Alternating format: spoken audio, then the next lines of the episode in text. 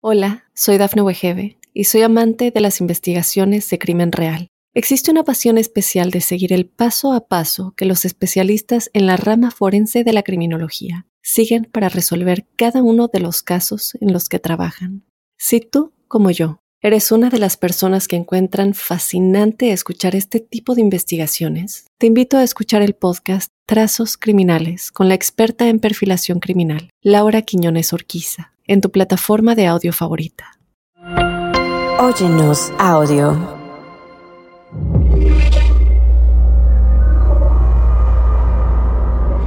Observador paranormal.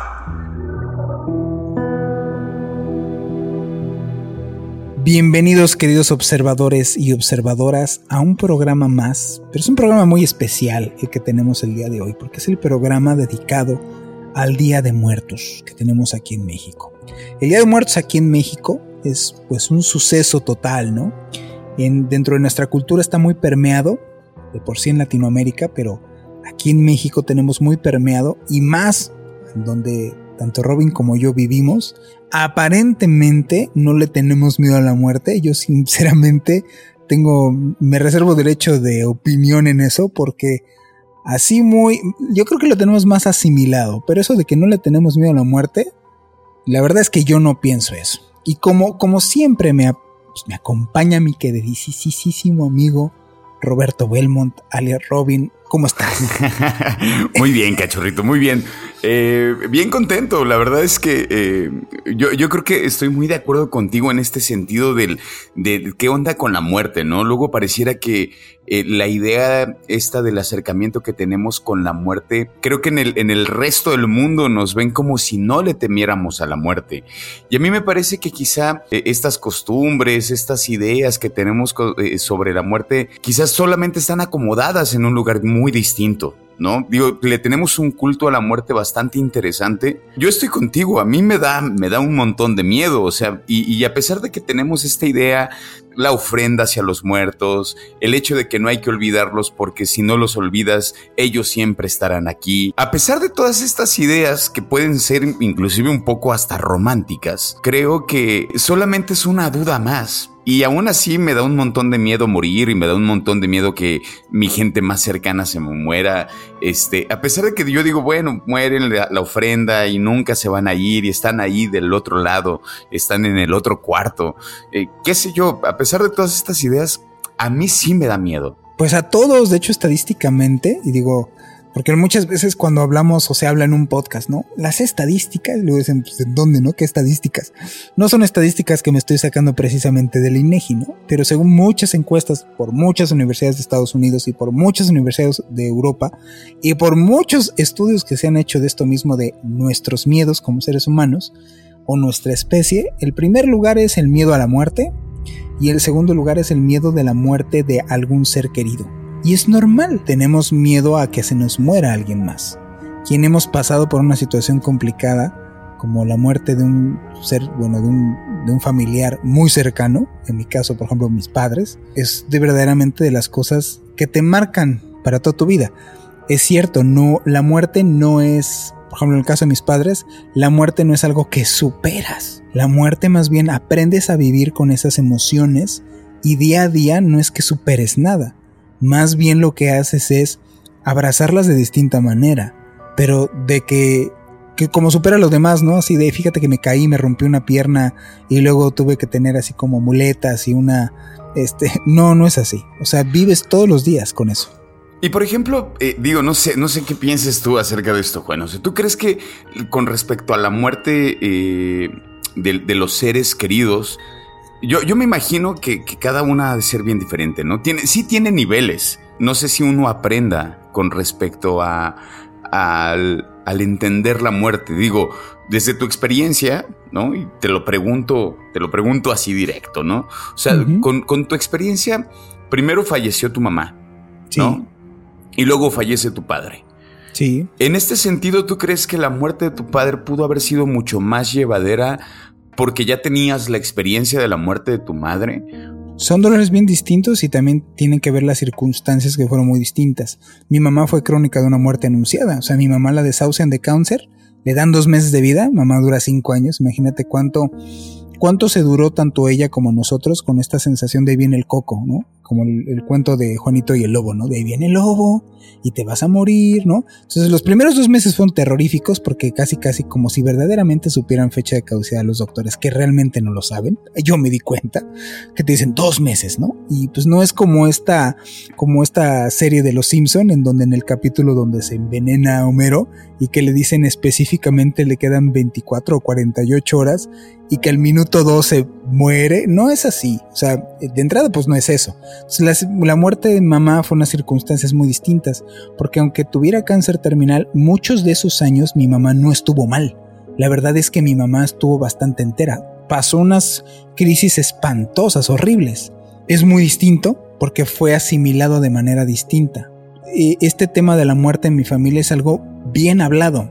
Mi mamá hubo mucho tiempo de preparación.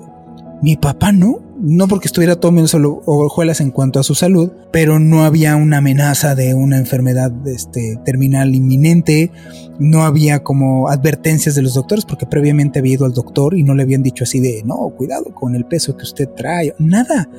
Estaba en tratamiento en papá porque no habían dado bien de salud, pero nada de emergencia, pues. Entonces, eso fue muy distinto porque no hubo una preparación en lo absoluto. Son, fue de esas llamadas que uno no quiere que, entren en la madrugada y que así, así fue. Eh, llamándome en la madrugada me despierta una llamada que era mi hermano que iba para el hospital porque papá sentía mal. Me hablaron el sábado, mi papá, o sea, mi papá muere el domingo. Ya era una situación que lo tenía muy, muy hablado con mis papás. Sabemos que no hay fila, cachorro. O sea, sabemos que no estás formado tú antes y yo porque estoy más grande yo que tú. Pero hay una fila como esperada. Sabes que es más probable que se mueran tus papás a que te mueras tú. ¿Tú, tú cómo fue? Por ejemplo, yo sé que la experiencia que tú tienes con la muerte, pues fue tu papá. Aunque no la sufriera su muerte, sufriste las consecuencias de su muerte. Es que a mí me parece bien interesante y creo que por eso te lo pregunto como en el sentido de que pienso que las, la, muerte eh, tiene sus, sus diferentes, eh, digamos, como cada, cada quien lo vivirá muy distinto, ¿no? Y cada quien ve muy distinto eh, la muerte, por ejemplo, de un padre, ¿no? O sea, para mí yo he visto gente que igual y eh, con el padre cuando muere puede ser como, bueno, pues ya se murió. Y con la madre es quizá mucho más doloroso, no lo sé, así me ha tocado como quizá percibirlo. Y yo, por ejemplo, con respecto a la muerte de mi padre, que eso, ¿no? Como lo comentas, no me tocó vivirla en sí. O sea, faltaban dos meses para que yo naciera. Pero creo que la consecuencia de su muerte y todo lo que, lo que conlleva, inclusive a, la fecha, ¿no? O sea, yo puedo seguir pensando como eh, las veces que puedo tener esos encuentros con un ser que ni siquiera conocí, ¿no? O que conocía a partir de, sus hermanos, a partir de mi madre, su esposa, eh, también conocerlo como papá a través de mis, de, mis hermanas. Eh, pero ir construyendo a este, digamos, a este personaje, ¿no? Eh, ha sido bien complicado y ha sido por momentos, por supuesto, ha sido doloroso y también ha sido sorprendente y de pronto también ha sido como tener una cercanía extraña, ¿no? O sea, por ejemplo, a mí me ha pasado como de, eh, tienes los mismos ademanes de tu padre, ¿no? O hablas igual que tu papá, tienes un tono de voz muy parecido al de tu padre, o tienes la letra como la de tu papá. Entonces, de pronto, como cuando veo este tipo de acercamientos, eh, o cuando hago algún chiste y de pronto es como de, es que eres como tu padre, de pronto digo, qué locura, y si siempre me ha acompañado, y si todo el tiempo está aquí, y estas preguntas que, que realmente sí me, me, hago bien seguido, ¿no? Como de, y si de pronto él, él, o sea, eso, como de, él está ahí en otro plano y siempre ha estado a un lado y quizá no se quiso ir uh, para conocerme, eh, pero también es una idea romántica que quizá también me he vendido en la cabeza para sentir que igual y puedo estar un poco cerca de un ser que no pude conocer y que extraño a veces de una manera increíble, ¿no? Que yo hasta a veces digo, ¿cómo es que puedo tenerle un amor tan profundo y tan grande a una persona con la cual no compartí y no conviví? Digo, he podido como encontrar algunas cosas, algunos momentos, sobre todo en, en, no sé, como en las miradas de sus, de, sus hermanas, de sus hermanos, en alguna plática con mi madre mientras me contaba qué onda con mi papá, ¿no? Cómo se conocieron, qué música le gustaba. Este, luego, no sé, por ahí tengo unos discos de mi padre de acetato y, y yo en mi clavadez luego digo, ¿Cuándo fue la última vez que se sonó, que sonó ese disco de los Doors? ¿No? ¿Cuándo fue la última vez que le pusieron esa aguja encima? Y si esa última vez que se le puso la aguja encima fue mi padre, y entonces ese sonido que se quedó en el pasado, ahora lo estoy reproduciendo yo y estoy escuchando las mismas notas de mi padre y nos encontramos en una canción de los Doors. ¿Qué sé yo? Suena romántico. No, pero de alguna manera no notas que como que intuyes esto que te estoy diciendo yo. Intuye uno que de alguna manera, que no, no la entendemos a ciento por ciento, porque no es algo fácil de entender, pero de alguna manera el otro lado, el mundo espiritual, eh, el, eh, no sé, la otra dimensión, como le queramos llamar, porque a final de cuentas estamos limitados por nuestra lengua.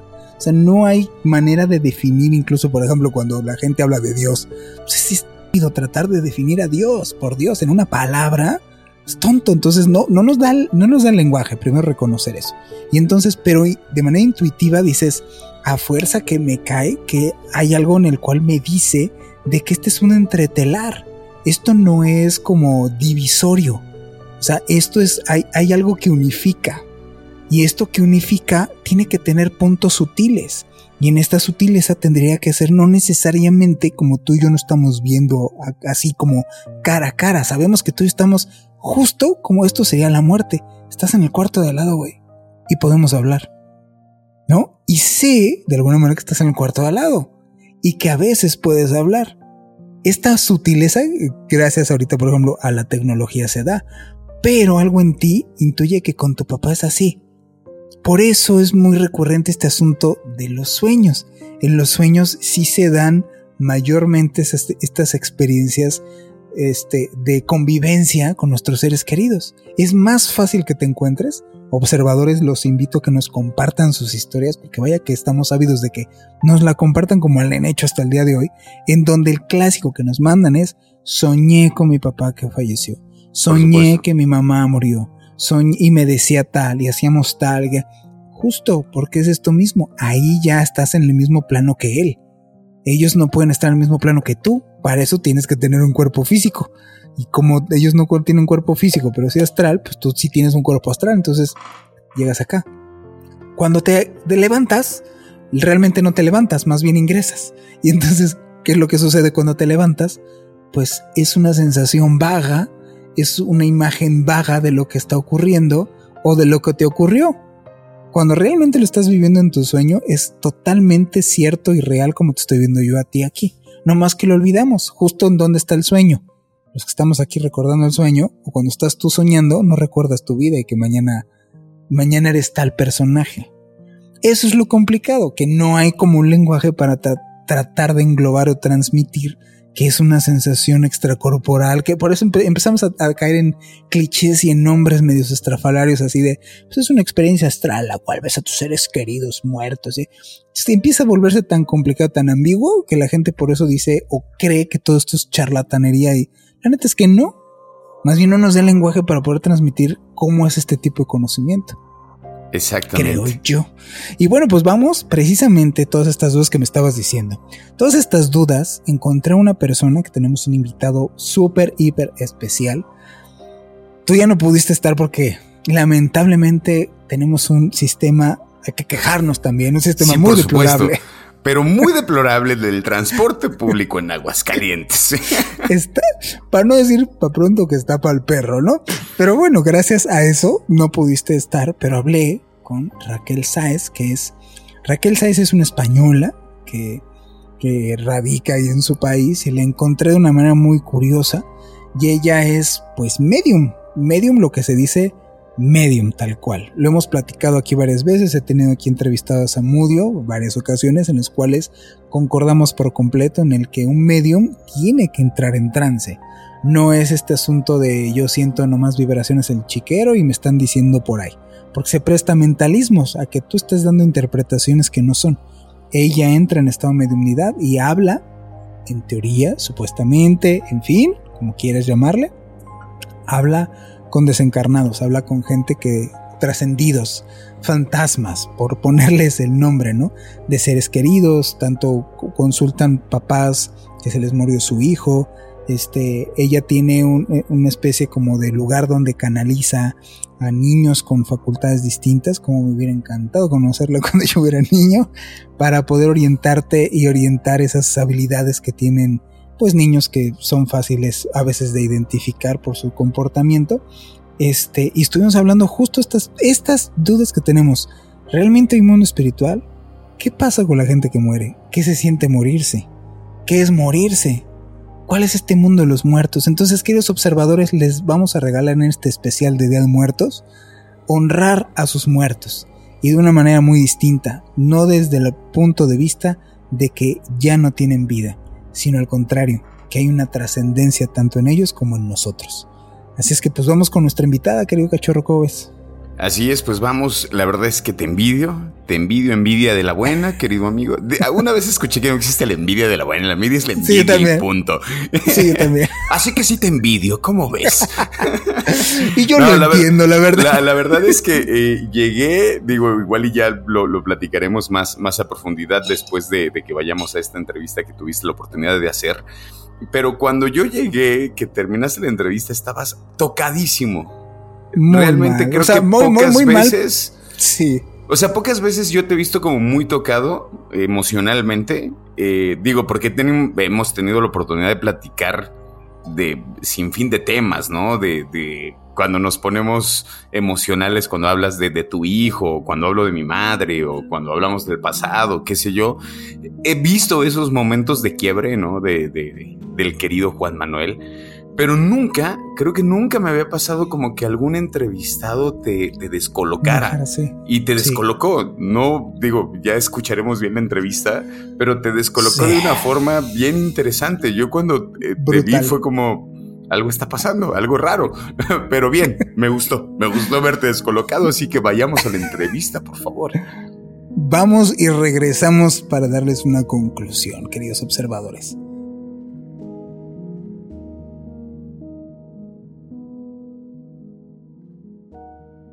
Hola, soy Dafne Wegebe y soy amante de las investigaciones de crimen real. Existe una pasión especial de seguir el paso a paso que los especialistas en la rama forense de la criminología siguen para resolver cada uno de los casos en los que trabajan. Si tú, como yo, eres una de las personas que encuentran fascinante escuchar este tipo de investigaciones, te invito a escuchar el podcast Trazos Criminales con la experta en perfilación criminal, Laura Quiñones Orquiza en tu plataforma de audio favorita.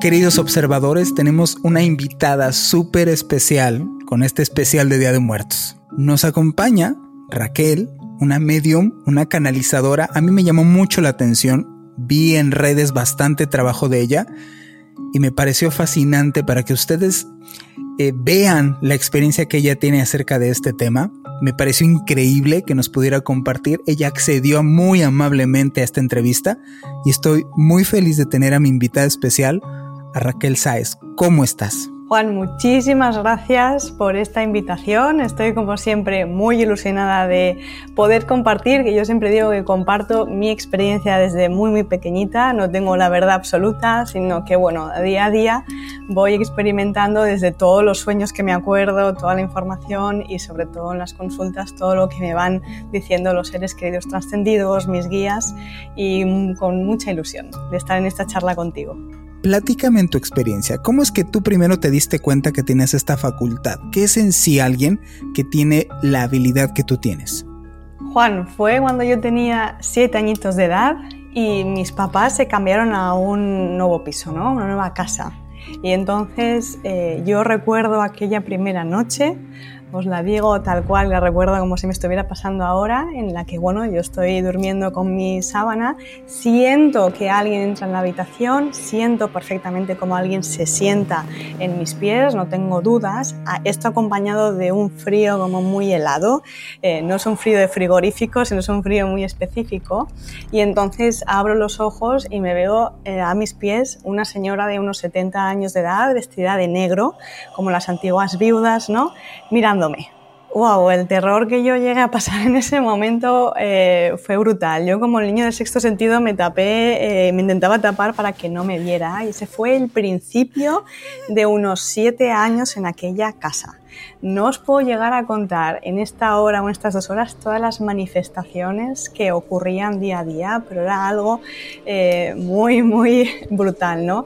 Yo a la par empecé a soñar todo lo que me ocurría ¿sí? Además a salir de mi cuerpo. Yo veía mi cuerpo, veía el cuerpo de mis papás, pensaba que esto todo el mundo lo podía hacer, salía, me iba al astral, me volvía a incorporar en mi cuerpo, ¿no? Y entonces ese don fue creciendo a medida que yo también iba creciendo, pero no fue nada fácil porque las manifestaciones, yo me llegué a cambiar incluso de habitación pensando que aquella señora, ¿no? Que todas las noches me visitaba, yo escuchaba perfectamente los pasos, escuchaba la llave y la puerta de entrar y yo siempre me asomaba, ¿no? Decía, papá, mamá, pero no había nadie, uh, la radio se encendía a las 3 o 4 de la mañana, los objetos salían volando, o sea, no es cuestión de que un vaso se mueva, sino que un vaso eh, salía Eh, volando como si alguien eh, lo cogiera. Sí, eran muchas cosas. Los libros no los podía leer porque se me pasaban. Yo era muy lectora desde muy pequeña, la biblioteca era como mi casa y las hojas se me pasaban solas. Entonces, ah, incluso, Juan, algo muy tremendo fue que una, mis amigas, esperándome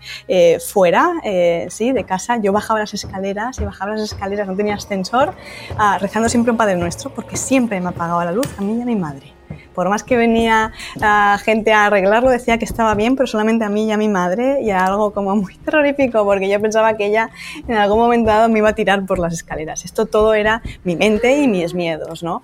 Entonces, eh, Juan, una vez mis amigas están esperándome, el balcón de mi mamá junto con la ventana, eh, y bajo, ¿no? Yo no le había contado nunca nada a nadie. Era tanto el miedo, Juan, que yo decía, si cuento algo, la señora me hará más daño, ¿sí? Eso, eso es algo que yo integré, entonces por lo tanto no conté nunca nada a nadie. Y ellas me dijeron, Raquel, ¿quién es esa señora vestida de negro que nos estaba saludando? Porque no es tu mamá ni tu abuela, no sabemos muy bien quién es. Bueno, yo me quedé ahí absolutamente blanca Ah, sí que es verdad, Juan, que le dije a mi mamá que estaba soñando, que todo lo que me ocurría, que tenía miedo, yo eh, me cambié de, habitación, dejé de comer, yo tuve un intento de suicidio dejando de comer ah, y mi madre me dijo que eran tonterías, ¿no? Por lo tanto yo sepulté todo aquello y de alguna manera pues lo llevaba yo muy adentro. Cuando ya me voy, para que la gente sepa un poco la resolución, lo estoy intentando contar muy breve, pero he escrito un libro y que se, se publicará en breve, estoy segura, eh, cuando yo ya me marcho de aquella casa, voy a casa de mis tías, que eran unas grandes mediums, aunque, aunque con mucho tabú, ¿no? Ellas no eh, tenían mucho miedo de este tema, pero voy a su casa eh, y mi tía, sin yo decirle nada, eh, bueno, mi madre me dijo, dijo que en aquella casa ocurría algo, ¿no? Y mi tía, mm, sin yo decirle quién era ni nada, me la describió perfectamente y me dijo, Juan, que aquella mujer no sabía que estaba fallecida, por lo tanto estaba muy apegada a la materia y había muerto de manera muy enfadada. Sus hijos nos hablaban con su marido, por lo tanto, eh, para que entendáis, imaginaos que yo ahora os digo, no, no, estáis fallecidos, aquí no tenéis que estar, ¿no? sino que tenéis que marcharos. Eh, para ella era algún un choque muy tremendo y sabía perfectamente, Juan, que mi mamá y yo la podíamos ver. Y lo saben porque nosotros, eh, más que un cuervo como nos ven, nos ven como un aro de luz, ¿no? como una especie de luciérnaga en la noche y entonces saben perfectamente por nuestras frecuencias vibracionales que yo la podía ayudar. Entonces, ah, se habla mucho del bajo astral, se habla mucho de las personas que igual están eh, en el infierno que no existe, pero para nada. Es, son almas de luz que simplemente necesitan ayuda. Y esto es como si a alguien le ocurriera que de repente lo dejan en un bosque a oscuras, no sabe qué es lo que está ocurriendo, eh, pero de repente ve una luz en una casa, por lo tanto va a marchar ahí. Ella lo único que estaba pidiendo era ayuda, ¿no? Y hasta lo que sé, eh, Juan, ella, ella, ella ya se ha ido a la luz, tuvo una visión. Eh, en un intercambio de una consulta vino, me, pido, me pidió disculpas y que ella ahora ya estaba bien. Y le agradezco enormemente por haber sido mi maestra durante ese tiempo. Yo sé que elegí todo eso y gracias a ella yo ahora puedo sujetar eh, cómo estoy trabajando, ¿no? Pero fue, fue intenso, la verdad. ¿Cómo pasas de una persona que tuvo estas experiencias que creo que es más común de lo que la gente admite a, a lo tuyo? Al decir, ok, lo, lo confronto, lo encaro, lo asimilo y vivo con esto. Y no solamente vives con esto, sino que ayudas a otras personas. Eres alguien que he visto que está totalmente enfocado en ayudar a otras personas gracias a tu don. ¿Cómo llegas a esta resolución? Bueno, el camino fue un poco difícil y gracias a esa sombra yo ahora soy la persona que soy, ¿no? Que eh, somos sombra y luz y tenemos experiencias así eh, para elevar nuestro nivel de conciencia. Pero bueno, yo callé, eh, estudié, yo era profesora de infantil y primaria, pero el don iba creciendo a medida que yo iba creciendo, por lo tanto ah, hubo un momento en que ya no pude sujetarlo.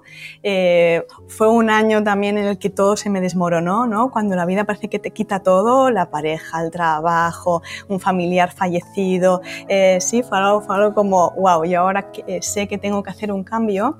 Y fue algo como que yo estaba en Madrid, en casa de un amigo, lo voy a contar así, porque ahí fue el día que yo dije, sí, yo quiero ayuda, esto es importante, en el que, bueno, me voy a dormir en su habitación, él me deja su habitación y entonces a las 2 o 3 de la mañana siento perfectamente como alguien me está acariciando el brazo. Yo abro los ojos y veo a un joven espíritu, ¿sí? Mirándome muy amablemente, pero claro, yo había asociado que el mundo espiritual era algo terrorífico porque yo lo había vivido así. Eh, por lo tanto, yo aquella noche no dormí, me acuerdo perfectamente que me quedé en el cuarto de baño, sí, sí. Y ahí yo hablé con mi amigo, sí, yo me quedé, claro, es que yo lo asociaba todo a aquella señora que se llama Encarna, yo la llamo Encarni porque ya somos como familia, ¿no? De todo lo que yo viví con ella, uh, pero lo asociaba todo a terrorífico, yo no asociaba nada a, como que si un espíritu era algo bueno, ¿no? Uh, pero sí que es verdad que yo aquella mañana le digo a mi amigo algo tengo que hacer porque he de pedir ayuda. Fijaos, ¿cómo es el universo? Cuando yo siento en ese momento, yo utilizo mucho humor, porque sé que el mundo espiritual es mucho humor y amor, uh, en el momento en el que yo verbalicé que yo quería ayuda, ¿sí? Se me proporcionó al instante. Yo digo que mis guías estarían ahí aplaudiendo con un champán, eh, sí, que porque por fin, al fin, al fin nos está dando permiso para que le proporcionemos esa ayuda. Yo iba a coger un transporte de aquí de España, BlaBlaCar, no sé si allí también está, pero uh, un coche que íbamos varios, ¿no? Para contratar de ir de Madrid a Valencia, que es donde yo vivo, justamente no estaba, ¿sí? Sino que cogí otro en el que me encontré con una persona que también era psíquica, canalizadora, y en ese descanso para tomar un café, nos encontramos, hablamos, me dijo que veía en mí que tenía mucha energía, eh, muchos dones y que su mujer hacía cartas astrales. En el momento en el que alguien me dice, no estás loca, sino tienes ciertas capacidades mediúmnicas, oh, yo ahí respiré, porque ya a los 14 años fui a la biblioteca y me cogí un libro de psicología diciendo a ver qué trastorno yo tengo. O sea que tenía esquizofrenia paranoide, pero dentro de mí, dentro de mí, yo sabía que no yo sabía que algo eh, estaba, estaba, ocurriendo. Nunca dije que no a estos dones, pero yo sabía que había un regalo ahí y desde pequeña yo sentía como que tenía mucho que hablar, tenía mucho, mucha sabiduría. Esto no forma parte del ego, era como mucha cantidad de conocimiento por eh, explicar ¿no? y transmitir. Siempre había dicho que quería ser psicóloga, pero eh, para ayudar a los demás. ¿no? Yo siempre digo que las misiones de vida van muy ancladas a lo que de niños eh, queremos y después ya, pues bueno, eh, conforme vamos creciendo todos los miedos nos van atrapando, pero fue en ese momento eh, en el que uf, yo respiré y ahí ya dije yo me tengo que formar y me tengo que formar con alguien y entonces me empecé a formar eh, en pues bueno, mediunidad, intuición y evidencia, que justo es ahora lo que yo hago. Eh, simplemente, yo siempre digo que las formaciones es recordar mi esencia y recordar la persona que soy y cómo yo percibo el mundo espiritual, porque hay millones de lenguajes, ¿no? Y también nos ayuda mucho a sanar y nos ayuda mucho a ver el propósito de estar aquí en la tierra, porque si no, se convierte en algo así como un sufrimiento. Y Juan, me vienen muchos papás que han perdido a sus hijos y, quieren hacer el curso. Muchos más psicólogos cada vez que les vienen pacientes, por lo tanto, eh, y quieren ayudarlos desde esta perspectiva. Porque, bueno, yo estuve ingresada, esto no te lo he dicho, pero yo estuve ingresada eh, por anorexia durante un mes y medio, dos meses en un hospital. Y si yo llego a decir al psiquiatra que además que, que no como porque igual, pues bueno, ciertas circunstancias familiares, porque veo a una señora de negro eh, en casa, me medican. Nunca me medicaron, pero me traspasan a, otro, a otra unidad, ¿no? Eh, no tuve ese apoyo, pero... Y ahora lo que yo creo que es algo maravilloso, que me encanta que la vida me, me proporcione hacer, es esta escuela consciente para niños. Ya llevo varios talleres hechos. Eh, son niños que vienen ahora, eso es un taller de percepción extrasensorial, o sea, de capacidades psíquicas, en el que pasamos un fin de semana con estos niños de muchas edades, eh, que son tesoros que vienen ahora, ¿no? Eh, con unas capacidades tremendas. Y desde ya, Juan, si yo te digo, si te hubieran cogido de niños y te hubieran dicho, ¿sabes que hay un espacio junto con otros niños que vamos a jugar de manera tan natural? Esto no es cuestión de entrene, pero que sepan que hay herramientas, el tema, por ejemplo, del péndulo, una piedra, que cada uno, que cada niño encuentre eh, esa voz, ¿no? Y que crezca con ellos sabiendo que esto es normal, que forma parte de todo ser humano, esas capacidades psíquicas, todos tenemos estas capacidades psíquicas, pues bueno, hubiera sido muy diferente. Por eso eh, es importante para mí trabajar con los niños también. ¿Estas capacidades entonces son heredadas? ¿Se pueden heredar? Son heredadas sobre todo, yo os diría que miréis mucho por la parte de mamá mi mamá y todos los hermanos tienen ciertas capacidades. Por ejemplo, mi madre es muy sanadora con las manos. Tengo una tía que ve una luz ah, tremenda y sabe que alguien de la familia va a fallecer. Entonces siempre nos avisa, he visto la luz, alguien va a fallecer y alguien fallece. Fijaos la cantidad de, modos, ¿no? Mi abuelo era un gran medium que como yo también, todo lo que soñaba le pasaba y todo lo que sueño me pasa. Eh, o pasa al familiar, o pasa al mundo, o pasa, ¿no? Ah, mis bisabuelos eran unos, grandes eh, espíritas tipo Allan Kardec, eh, ¿sí? Entonces, sí que es verdad que hay un patrón familiar. Por eso los niños que también vienen con esas capacidades no hacen otras cosas que ser un espejo para papá y para mamá y decirles, eh, vosotros también tenéis esas capacidades y el transgeneracional ya, ir, ya, ya tiene que ir un poco como abriendo ¿no? esa, esa, sensibilidad. Puede ser que sí o puede ser que no, pero sí que es verdad, eh, Juan, que yo me encuentro en las consultas que en el transgeneracional siempre hay alguien que no ha podido desarrollar esas capacidades o que hay un tabú y la persona viene para abrir, ¿no? Y sobre todo también me veo un patrón muy común de cuando fallece un familiar o una pareja, algo muy abrupto, ¿no? En el que se crean esos pactos álmicos y que la persona también se abre para transformar y para recordar esas capacidades psíquicas. Pero todos tenemos estas capacidades, de verdad. Es algo muy natural que portamos en el otro lado, en el hogar. Ah, por lo tanto, cuando venimos aquí, cada uno lo llevará de, de una manera. Tampoco hay que ser un nivel, eh, ¿sí?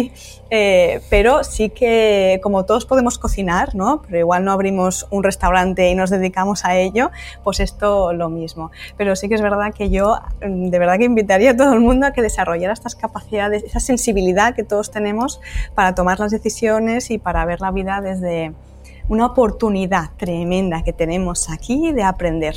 Es una escuela, es una universidad maravillosa, por lo tanto, el hecho de, eh, yo el otro día mi guía me dijo, es como tener unas gafas, ¿no? Estar, que estén empañadas y quitarte eh, ese empañe, esa niebla y ver la vida eh, como un personaje más, que hemos venido a ser felices y cualquier cosa que nos ocurra un poco como ahora lo que está ocurriendo en el mundo, ¿no? Que, uff, nos duele, pero aún así se atraviesa esa sombra y se ve luz y está bien, o sea, es perfecto todo lo que está ocurriendo eh, por algo, ¿no? Por un propósito. ¿Existe alguna modalidad a larga distancia para poder tú asesorarlos en esto?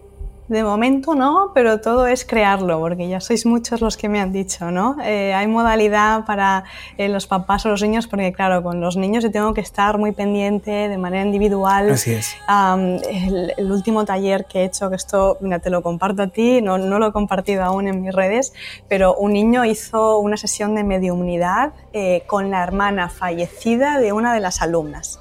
Hicimos psicometría, esto es coger un objeto, ah, bueno, lo puse en bolsas, ¿no? Todos los objetos, entonces los niños iban cogiendo objetos varios que no eran suyos y, pues bueno, tocando ese objeto adquirían esa información, ¿no? De la persona que era, no sabían de quién era ese objeto, pero adquirían la información y percibían.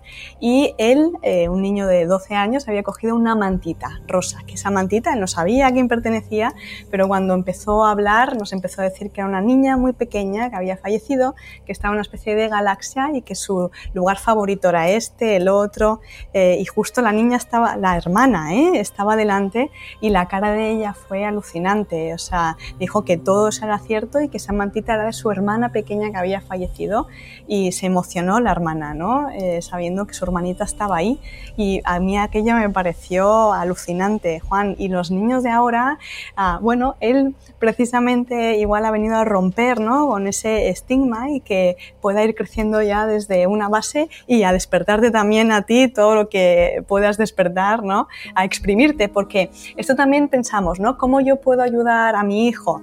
Desde ti, Exacto. desde ti, desde ti, desde ti.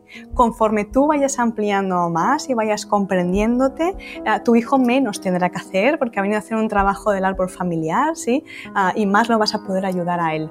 Yo he visto mucho, hay un patrón, yo hablaría de la escuela consciente de los niños, porque hay un patrón muy común que los diagnostican como altas capacidades, pero son niños eh, muy maduros, evidentemente, que se aburren muy rápidamente de las cosas, ah, que necesitan mucho movimiento, mucha actividad, o bien TDAH, ah, son mal diagnosticados, eh, pero son niños extremadamente muy sabios que ya recuerdan las vidas pasadas. Niños que me han dicho, yo tenía que elegir con varias mamás, pero elegí a esta mamá en esta familia porque yo tengo la misión de sanar ah, y porque también quería tener eh, este hermano, me convenía, o sea, niños ya, o mi sobrina que recuerda perfectamente el momento de nacimiento, que vio muchos colores y que dejó eh, un lugar eh, con muchísima gente y entonces se acuerda el momento de nacer. Pues hay tanta información que son nuestros maestros, que es muy importante que nosotros les demos voz. Y Juan, si algún papá me está escuchando, que además me, cuando hacen este taller se mejora mucho la relación con los papás. Es increíble. Todos me lo han llegado a decir, ¿no? Como que el niño por fin dice, bien, tengo este lugar y he llegado a comprender, ¿no? Y ahora es como que no tengo igual esa barrera, porque papá y mamá sigue siendo papá y mamá, ¿eh? A veces necesitamos de algún exterior o de otros niños, eh, sí, que, que, los ayuden, pero sobre todo que ellos puedan tener herramientas por la noche, cuando, porque ellos me lo preguntaban, ¿eh? ¿Y qué hacemos cuando yo por la noche paso un poco de miedo? Eh, sí, mira, algo muy bonito que ya os invito a hacer, que me pareció algo especial, es que creamos una oración entre todos. Cada uno dijo una palabra, cuando digo oración, nada tiene que ver con lo religioso, no es necesario, ¿eh? Puede ser religioso, pero no es necesario. Y cada uno dijo una palabra, formamos una palabra, entre, una, una oración entre todos, ¿no?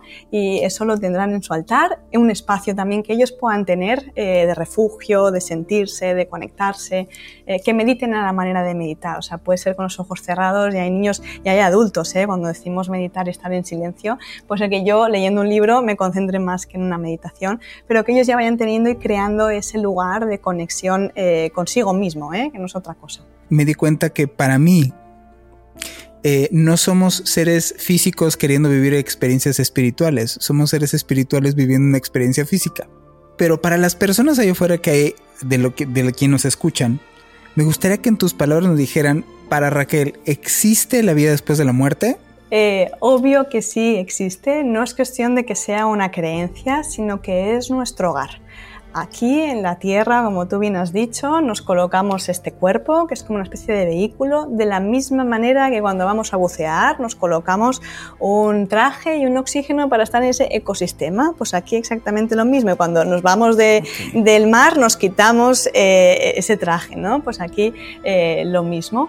Ah, y todo esto, Juan, es algo así como una especie de decorado, es algo extremadamente muy temporal eh, que venimos aquí para ir elevando cada cada vez nuestro nivel de conciencia. Es decir, en un momento dado en el que la fuente para mí es Dios, es, es, una fuente de luz tremenda que hizo esa contracción, ¿no? Fue hacia atrás, se expandió y lo que llamamos el Big Bang, salimos nosotros, que somos las chispas divinas. Por eso cuando decimos quién es Dios, Dios eres tú. No conforma nada de ego, sino que estás hecho de esa eh, chispa divina que en un momento dado uh, se recreó, ¿no? Se expandió para que nosotros de alguna manera olvidáramos quiénes somos para recordar lo que somos cada vez más a través de, de las experiencias terrenales y hay otros planetas también, ¿no? Pero al final todo es perfecto como es. Elegimos absolutamente todo lo que estamos viviendo, nuestro personaje. Yo te podría contar, Juan, que en el próximo libro que voy a escribir, todos los lugares que hay en el otro lado. Eh, hay aulas de preparación. en el otro lado, la película Soul la recomiendo muchísimo porque escenifica muy bien, de verdad, cuando eh, un alma se prepara para venir, eh, se prepara con ese guía, con esa familia de almas, elige ciertos propósitos, pero sobre todo el mayor propósito es el de vivir, esa chispa de vida, ¿sí? y esto conforma como una especie de universidad. Y en el otro lado, que es nuestra casa, esto es algo así como que, Juan, tú eres mucho más eh, del personaje que, mira, un espíritu, ¿sabéis lo que me dijo? Eh, que la vida terrenal era algo así como estar eh, dirigiendo una película, ¿no? Imaginaos los actores, tú eres tu propio director y tu propio guionista, y esto es otra cosa del poder de co-creación que nosotros tenemos, pero cuando el director dice, vale, basta, los actores se van a su casa y dejan el personaje, ¿sí? Pues la vida es algo así como si estuviéramos como el show de Truman, ¿eh? Como si estuviéramos con cámaras y cuando en un momento dado yo ya he hecho todo lo que tenía que hacer, esto se para y entonces me marcho y ya soy muchísimo más de lo que creo que yo soy. Eh, sí, pero claro, el alma elige venir y vivir los opuestos, que es el odio, el enfado, eh, pues muchas cosas, ¿no? Em, sentirme separado cuando realmente no estamos separados absolutamente de nada, sino que todos venimos de esa fuente y viene a experimentar todo ello para hasta el final llegar a esa iluminación, ¿no? Que se dice, de saber perfectamente quién soy yo. Em, mira, nos cuesta ahora mucho, como estamos en la actualidad, si yo os digo lo que está ocurriendo en la gente, todo lo que está haciendo entre unos y otros, cuando yo miro a alguien, lo más fácil es que a mí me salga el odio, ¿sí? Ese estado de iluminación, lo pongo en este ejemplo, es ver a esa persona, aunque esté matando a otra, y saber que es un ser de luz exactamente igual que yo, simplemente que hay un... una mala gestión de su energía, ¿sí? que ha elegido el mal de alguna manera porque no se ha encontrado y no se encuentra. Por lo tanto, compasión, ¿sí? Eso, eh, atravesar todo eso y sentir, y también envolver de luz a esta persona y no sentir odio, cuesta, Juan, eso nos cuesta, ¿sí? Porque parece como que siempre nos tenemos que posicionar, pero para el alma sigue siendo un hermano eh, de luz más, ¿no? Y entonces, ¿qué es el otro lado o qué es el más allá? ¡Wow! ¿no? Yo te podría decir lugares y lugares eh, que hay, pero también os digo, sabemos el 0,1%, ¿eh? ¿eh? Además, mi guía me dice, el lenguaje humano es muy limitante, no podemos llegar a saber todo, más que nada porque son códigos y códigos de información que nosotros no lo podemos decodificar todos porque estamos en una densidad, o sea, el otro lado, los guías o los ancestros están en un nivel, todo es frecuencia y todo es energía. La física cuántica cada vez lo está definiendo muchísimo mejor, ¿no? Entonces, al estar en un nivel mayor de densidad, es complejo que lo podamos llegar a entender absolutamente todo. Sabemos nada de nada, ¿no? De lo que ocurre. Pero hay lugares, uh, Juan, maravillosos que de verdad, cuando nos vamos a dormir, Juan, yo le invitaría a todo el mundo, por favor, libreta, boli uh, y que apuntara todo porque la, morimos cada noche. O sea, cada noche nosotros volvemos a casa. Entonces, por favor, esto hay que saberlo porque yo me, yo me encuentro con personas que no conozco, pero que sé que son mi familia, ¿no? Entonces hay mucha información de todo el espacio y tiempo. Para el alma no existe el espacio y tiempo y en el astral eh, adquirimos mucha información, no hay mucha simbología. Entonces, si os dijera, ¿no? Que cada noche volvemos a casa, eh, lo tenemos que aprovechar. Aunque alguien no se acuerde de los sueños, pero queda en el inconsciente, ¿sí? Y también hay entrene, ¿no? Para de alguna manera poder acordarse o alguna mínima sensación, pero todas las noches estamos un poquito allí y para volver aquí.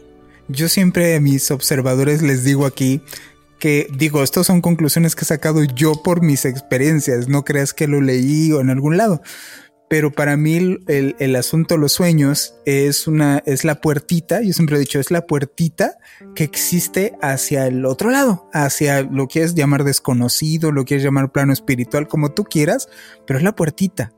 De hecho, muchas veces, y lo experimenté yo, cuando algo, algo te quiere molestar, digámoslo así, que, que no tiene muy buenas intenciones también, no empieza más que por los sueños primero siempre me pasaba a mí que antes de que sucediera ya un asunto físico que le sucediera a alguien en mi casa o en la familia, empezaba yo con unas pesadillas terribles.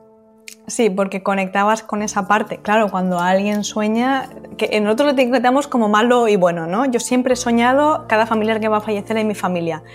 Eh, no lo llegaba a entender hasta el último fallecimiento de mi tía, que la pude acompañar, y eso es porque hay algo en mi alma que ya, bueno, hoy he tenido un sueño tremendo con todo lo que lo que está pasando y todas las personas que van a llegar a fallecer. Esto ya se dice desde hace tiempo y yo lo voy diciendo que, bueno, eh, el COVID fue el inicio, pero van a ocurrir muchísimas cosas, ¿no?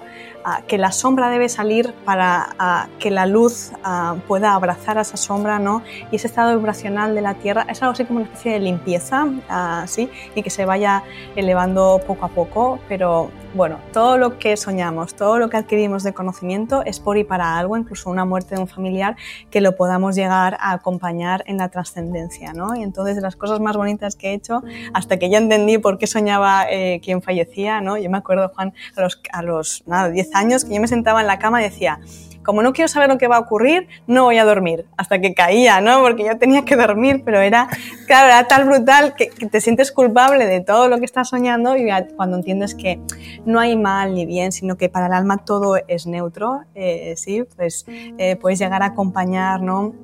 Eh, y te lo digo a ti también cuando ves que algo va a ocurrir, porque al final cuando soñamos, eh, y os digo una cosa, claro, cuando soñamos depende también de, nuestro nivel de conciencia, ese cordón de plata que nos une al alma y al cuerpo, depende del nivel de conciencia y la frecuencia de amor que nosotros eh, tengamos y que también dispongamos día a día, ese cordón se puede extender muchísimo más a diferentes dimensiones. Aquí mucha gente me dice, no, es que soñé algo, pero me decían que hasta aquí, yo aquí no podía eh, llegar, ¿no? Eso es porque también igual no estás preparado preparada para adquirir esa información, por lo que a poco a poco irás eh, preparándote para eso. pero claro, cuando hay, un nivel de conciencia muy grande, el alma va eh, elevando y va adquiriendo dentro de ese computador que se llama el universo, ¿no? De esa carpeta de información, entonces nosotros vamos cogiendo esa información que en el otro lado no existe el espacio, o sea, y el tiempo ah, no existe pasado, presente y futuro, pero aquí sí, por lo tanto nosotros vamos adquiriendo toda esa información. ¿Es verdad que nuestros seres queridos nos acompañan después de la muerte? Absolutamente sí. Y no sabéis las señales continuas que nos dan. Somos nosotros los que no lo vemos. Y hablando y hilando de los sueños es una manera muy fácil la que tienen, porque cuando nosotros eh, elevamos, o sea, cuando nosotros todas las noches, ¿eh? en la fase sobre todo REM, que los ciclos son más espaciados y más lentos y el cuerpo se queda ah, más, como más pesado, ¿no? más dormido, el alma eh, sale y al salir ya automáticamente, como se ha desprendido de una parte del cuerpo, sale una parte del alma, ah, ya la, vibración, la frecuencia es mucho más elevada. Por lo tanto, eh, nuestro ser querido lo tiene mucho más fácil. Es como si accediéramos, yo siempre, eh, Juan, lo he visto como una especie de edificio de pisos, ¿no? En el que nosotros estamos en el primero o en el bajo eh, y los seres queridos están como en el quinto. Entonces yo al dormir me voy al quinto o al cuarto y ellos tienen más acceso. Por lo tanto, se comunican abiertamente mucho con nosotros y cómo distinguir si es algo real o no, real o no, que puede ser, ¿no? Con nuestra cabeza que lo echamos de menos, pero ya os digo yo que prácticamente al casi el 100% están con nosotros. Es un sueño que ha sido algo como muy real, ¿no? Yo tuve un sueño con mi abuelo que me dio un abrazo y yo notaba la mano perfectamente de calor de él al despertarme y esto aún lo recuerdo, lo extiendo esa, esa emoción. Y Juan, están constantemente mandándonos señales de que están ahí. Ahora bien, ah, lo hacen también desde el desapego cuando hay una, y que es algo que tenemos que aprender nosotros y que nos cuesta, ¿eh? yo creo que lo que más nos cuesta al humano es el desapegarnos, porque el apego es el miedo. O sea, si yo no te tengo a ti, yo voy a sufrir, por lo tanto, no te dejo ir, tú tienes que estar conmigo. Ah, tanto de hijos sabiendo que ah, no existe la separación, no existe la muerte. Entonces, desde el desapego, ellos nos van a dar muchísimas señales. Y yo siempre invito a todos a que creen unas señales en común, a que dialoguen. Yo con mi tía tengo el número 23, un arco iris y un lobo. Ah, el lobo era su animal favorito, bueno, seguiría explicándonos, ¿no? Entonces, yo cada vez que veo. Eh, de esto es que ella se está comunicando conmigo. Por lo tanto, ella lo tiene fácil y yo también, ¿sí? O cuando veo un número 323, que es la, habitación en la que ella estuvo y trascendió. Entonces, hay, hay como una especie de códigos entre ella y yo. Si veo a mi abuelo, es un pájaro o un tal, ¿no? Porque claro, Juan, esto es como salgo a la calle y le pido señal, pero nunca me da señales, ¿no? O cuando queremos muchas, muchas señales que alguien acaba de fallecer. Cuando alguien acaba de fallecer está, ah, que esto sería otro podcast, ¿eh? Saber cómo alguien trasciende, aquí es que hay mucha información, pero cuando alguien trasciende, y aquí no me meto porque es, mucha información, ¿no? Eh, los eh, espíritus, los seres queridos están muy cerquita nuestro, lidiando un poco nuestro dolor o nuestro sufrimiento y poco a poco ellos van eligiendo y ya van no separándose, pero sí, eh, pues bueno, yéndose a casa, al hogar, a establecer un nuevo crecimiento porque allí seguimos estudiando, hay aulas, seguimos comprendiendo. Es un estado un, poco de contemplación, pero no estamos algo así como Hawái o como en el Edén, ¿no? Estamos eh, siguiendo aprendiendo mucho y preparándonos a ver si reencarnamos otra vez en la Tierra o en otros planetas o ayudamos a otros, ¿no? Seguimos constantemente con esa evolución. Esto es una obra de teatro y al ser querido que le estás llorando, no se murió en sí, sino simplemente yo, mamá y yo nos decíamos, es que me voy a ir al cuarto de al lado. Eh, Para mí, mamá, si me preguntas, sigo diciendo eso, mamá no está, está el cuarto al lado y nos vemos al rato. Eh, Juan, me encanta, me encanta, lo que acabas de decir, porque siempre pensamos como, nos han concebido ¿no? religiosamente entre el cielo y el infierno, y siempre nos dan como arriba y abajo, y no, y los espíritus, más yo tuve una visión tremenda de un velo como muy transparente, ¿sí? Que nos separaba dimensionalmente, que no nos separa, pero están justo a nuestro lado. Por lo tanto, tu mamá es muy sabia eh, diciendo me voy al cuarto de al lado porque justamente están a, nuestro alrededor. Eh, por lo tanto, sí, ¿cómo podemos ayudarlos a ellos? Cuando nosotros tenemos un gran eh, sufrimiento, el dolor siempre va a estar ahí y el dolor es algo así como una especie de montaña rusa. Yo quisiera tener a mi mejor amigo que se suicidó, que esto es otro tema también que podríamos hablar, a mi tía, y todos esos seres queridos, los, los querría tener para pachucharlos y cogerlos y darles besos, ¿sí? Entonces el, el, dolor siempre un poco va a estar ahí, pero cuando tenemos mucho sufrimiento, los espíritus me dicen, yo quiero, eh, o sea, intento darles señales, intento, porque nos dan incluso muchas caricias, ¿eh? Ah, nos, dan, nos tocan ese hormigueo, ahora te explicaré cómo lo hacen, pero intento, pero no puedo porque hay en su campo áurico algo así como una especie de cueva, ¿no? Eh, de muro, de sufrimiento, de dolor en que la persona no puede llegar a percibir eso no quiere decir que no esté. Pero esto es algo muy interesante, lo que os voy a contar ahora, que esto me lo cuentan los espíritus, em, cómo podemos ayudarlos siguiendo nuestra misión de vida, porque hay algo que no siempre, ¿eh? pero claro, cuando alguien eh, marcha, hablamos que tenemos un séquito de guías y uno de los guías puede ser eh, ese, un familiar protector que se llama. Uno de los familiares que nosotros hemos conocido o no, puede ser un bisabuelo, pero que se queda con nosotros ayudándonos. ¿no? Y aquí viene algo muy interesante, porque, por ejemplo, hijos a mamás me han dicho, por favor, eh, recuerda, y esto es algo tan interesante cuando me hablan, y yo puedo ver perfectamente el plan prenatal. El plan prenatal son esas mesas redondas blancas, que no me cansaré de decir, por favor, que eso existe, está ahí, en la que yo me reúno con mis familias álmicas, que ya hablaremos de lo que es una familia álmica, y eh, Juan, como un guion en el que yo digo, Mira, en la familia, en el árbol familiar y en la familia álmica ya hay que ir desarrollando la espiritualidad. Como hay un patrón X, yo tengo un patrón X, tú también, o hay un, hay un conocimiento y un trabajo muy arduo, entonces, eh, Juan, yo te digo, uno de los dos Así me lo han dicho, ¿eh? Me, ha dicho, por ejemplo, el hijo en una consulta, recuérdale la conversación que tuvimos, aunque ella no lo recuerde, el inconsciente y el alma sí, y escuché perfectamente como me decía, recuérdale que uno de los dos tenía que marchar, es un pacto álmico para que ella y la familia abriera, sobre todo ella, abriera esas capacidades psíquicas y una vez las hubiera abierto, yo la iría guiando para que ayudara a los que están en la tierra y me, y me dijo, es algo así como si yo fuera un mentor, ¿sí? Un profesor profesor ah, en el que yo le voy diciendo un poco la teoría y ella va haciendo las prácticas en la tierra.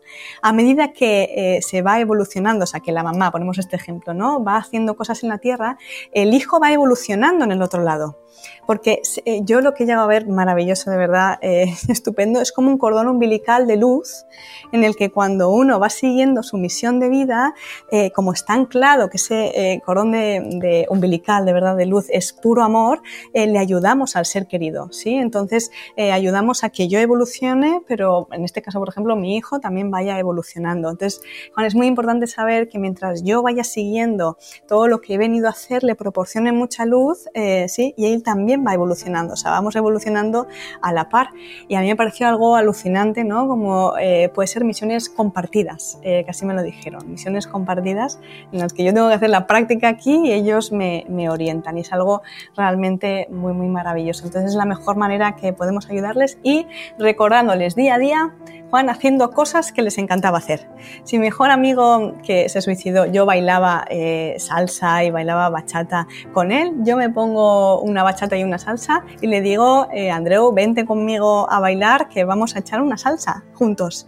Y es la manera en la que yo tengo de conectarme y él también y de honrarle, pero no solamente es porque yo así lo recuerdo, es porque él de alguna manera también está así a mi lado, ¿no? Entonces cada día le podríamos dedicar, nada, a la mamá que la tarta favorita o que hacía una receta favorita, pues yo la voy a hacer de vez en cuando y voy a dialogar con ellos, Juan, de la manera tan natural como yo estoy dialogando contigo, de verdad. Eh, cuando las consultas me dicen, dile que la quiero, dile que lo quiero, digo, no, no, si a él te está escuchando a ti, yo no soy necesaria. sí que es verdad que, bueno, pues al tener estas capacidades como más abiertas, pues soy algo así como una especie de canal o sí, intermediaria en juntar varias dimensiones, pero eh, os están escuchando eh, completamente eh, y vosotros podéis dialogar con ellos de manera extremadamente natural. O sea, Juan, de verdad yo eh, siempre digo que no se necesitan rituales, que no se necesita nada complejo, se necesita la intención y lo que a mí me sirva que está bien. ¿sí? Si a mí me sirve que está bien poner una vela, yo escucho muchas cosas, ¿no? Si pones una vela es que se ancla en la luz, esto no es bueno o esto no.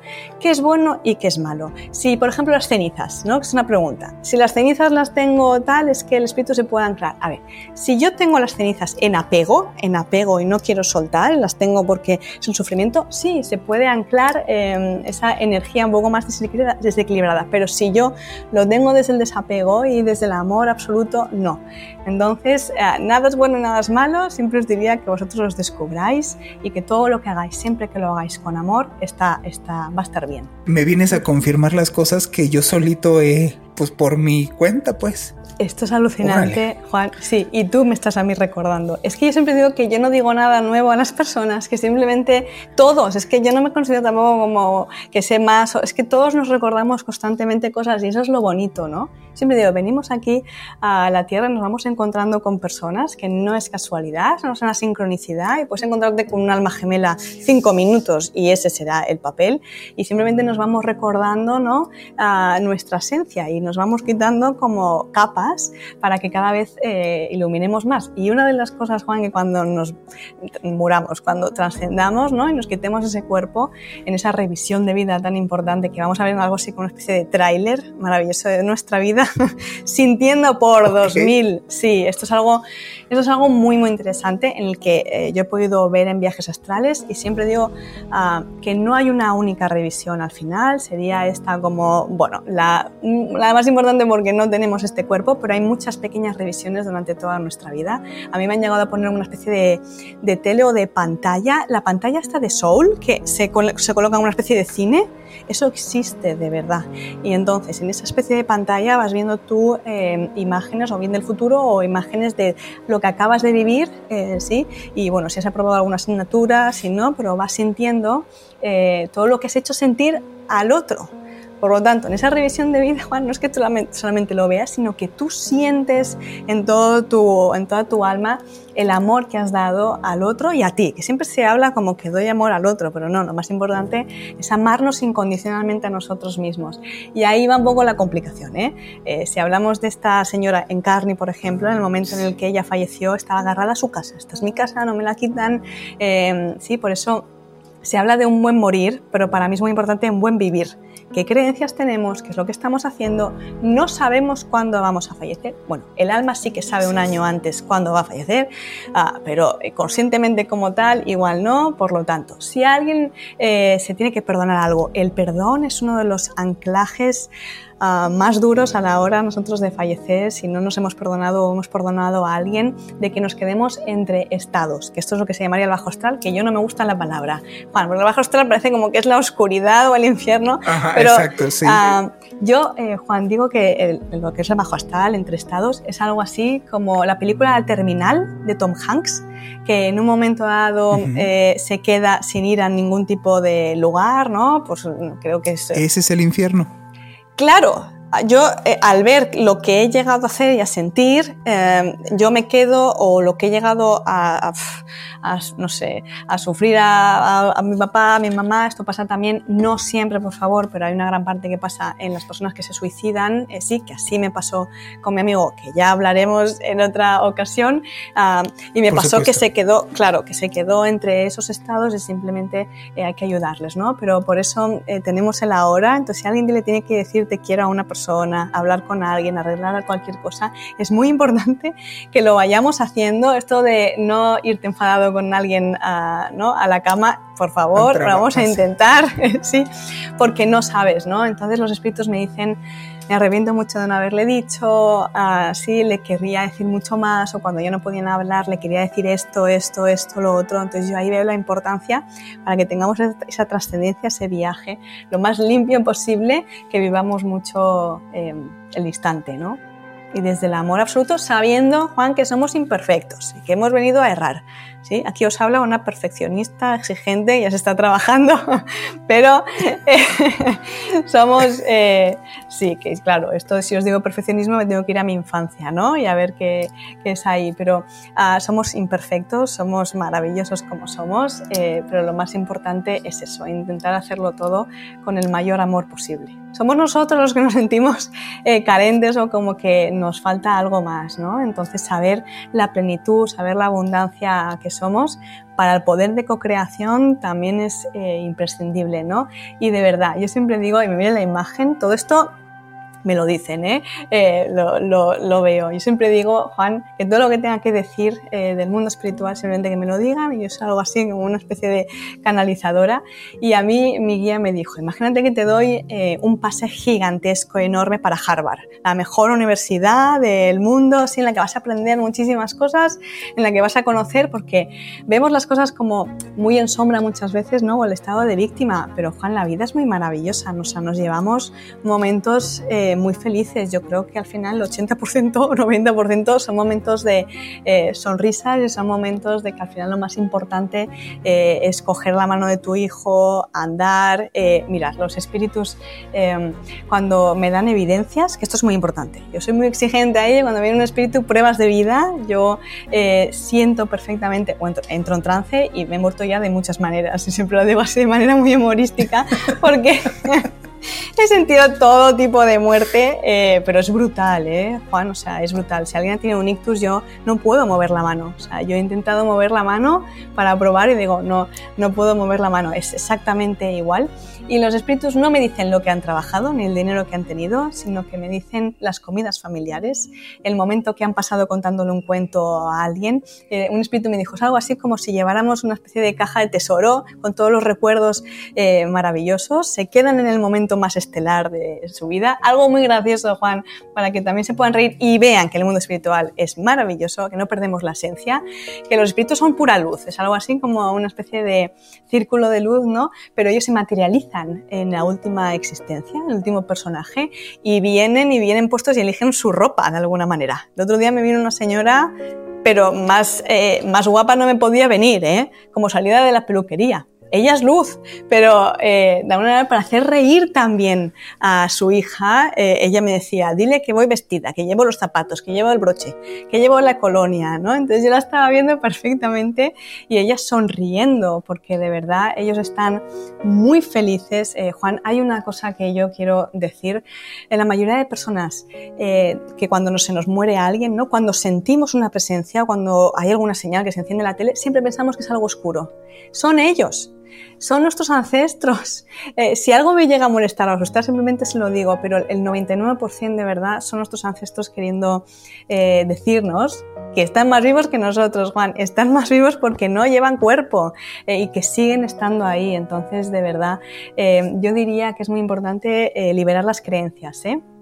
Y limpiar las creencias de lo que, si yo os digo que es un medium, eh, escribir a ver qué es un medium, si yo os digo que es un espíritu, a ver, ¿no? Y revisar un poco de lo que creemos.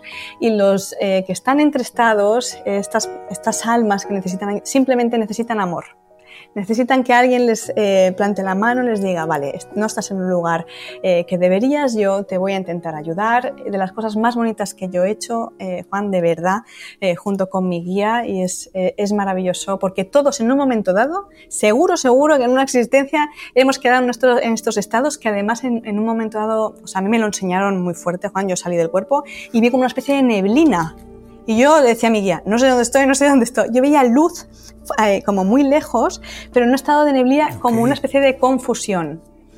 Por lo tanto, no es que es un lugar, es un estado mental. Si yo muero en un estado mental de enfado, Juan, yo como un niño de tres años que tiene una rabieta de tres horas, por más que yo coja al niño, la tiene que tener.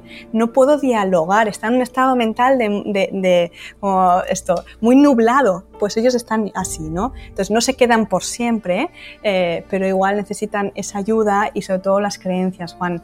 Cuando alguien, que esto ya lo hablaremos, el modo de trascender, cuando alguien em, cree que va a ser juzgado, cree que existe el infierno, tiene mucho miedo a si no le aparece una figura en concreto, entonces que no estoy eh, en el cielo, hay muchas cosas ¿no? Eh, que pueden delimitar que se queden entre esos estados, ¿no? lo único que necesitan es nuestro amor. Así que fuera todas las películas comerciales, que tendré que hacer una yo, Juan, para que pueda decir, por favor, que mira que yo pasé elementos muy tremendos con Encarni, pero al final es que lo único que quería era ayuda. Es que imaginaos que vosotros estáis pidiendo ayuda y yo no te hago caso. Claro, yo le giraba siempre un poco porque yo tenía miedo, tampoco lo entendía y ella lo único que quería era un abrazo y, que alguien le ayudara ¿no? a salir de ahí. Es como si te mueres y sigues, y de alguna sigues existiendo, pues, o sea, hay una continuidad, sigues percibiendo, ves a las personas pero hablas y no te escuchan, no te ven, no puedes interactuar con ellos, no existes para nadie. De repente alguien ahí que no conoces, de repente voltea y como que sí alcanza a ver que sí lo ves vas con él. Dices, este sí me hace caso, este sí me puede ver. Y eso es lo que creo que le pasa a la gente, a, alguien que tiene las facultades que tú, que dice, mira, ella sí me ve, o sea, ella sí me puede ver porque los volteas a ver. Sí, pero yo le hago así, no lo quiero ver, me entra miedo, no sé quién eres, no sé qué hacer. Y entonces el espíritu puede ser muy insistente, como pasó a mí con la encarne, que estaba todo el santo día, 24 horas, absolutamente acompañada eh, conmigo. Y mirar, os voy a dar la importancia de la oración, de verdad. Eh, contándoos, Juan, eh, este caso muy tremendo, estaba en una consulta eh, y finalmente ya estábamos finalizando, ¿no? Y de repente yo a esta parte empiezo a tener un gusto como de sangre. Cuando yo tengo un gusto de sangre, estos son mis códigos en mis lenguajes. Sé que la persona ha muerto de manera de un accidente de coche, un accidente de algo, ¿no? Entonces eh, lo voy describiendo, le voy diciendo que es un joven que murió, qué tal, qué pum, bueno, muchas evidencias. La, la chica me dice que sí, que efectivamente es su amigo y él no paraba de repetirme. Yo solamente he venido aquí para agradecerle lo que hizo una vez yo eh, trascendí, porque me ayudó mucho. Y Juan, de repente yo delante mía, algo así como una especie de holograma de proyector, eh, veo la carretera, eh, sí, que él había fallecido, y un copia y pega de una carretera justamente al lado, como un poco más transparente, sí. Él me empieza a explicar que se había quedado en ese estado como de shock, porque esto puede ocurrir, sí, reviviendo, como tú estás haciendo, reviviendo, sí, de repente tengo cuerpo, de repente no. Eh, por lo tanto, me puedo quedar un poco confundido. Él se quedó un poco confundido, reviviendo un poco ese accidente, no sabía muy bien lo que le había ocurrido. Esto es algo así como una especie de siesta que aquí en España nos gusta hacer mucho, de cuatro o cinco horas y no sabes cuándo te despiertas, en qué habitación estás o quién eres. Es algo un poco así. Y entonces él eh, me dijo, ella empezó a orar a rezar. a envolverme en luz y a medida que lo estaba haciendo, y me quedé alucinada Juan porque él me lo mostraba, yo como si lo estuviera viendo desde arriba y veía a la parte suya delantera, tanto izquierda como derecha, cómo se iban abriendo eh, ciertas puertas de luz, eh, sí, entre toda esa una especie de túnel de un poco de oscuridad y él se iban abriendo, él iba sintiendo, así me lo dijo, esa envoltura de amor tremenda y por lo tanto a medida que ella iba orando se iba afianzando ese portal, ¿sí? Y por lo tanto él se dio cuenta que no estaba eh, ya en la tierra y pudo marcharse a la luz.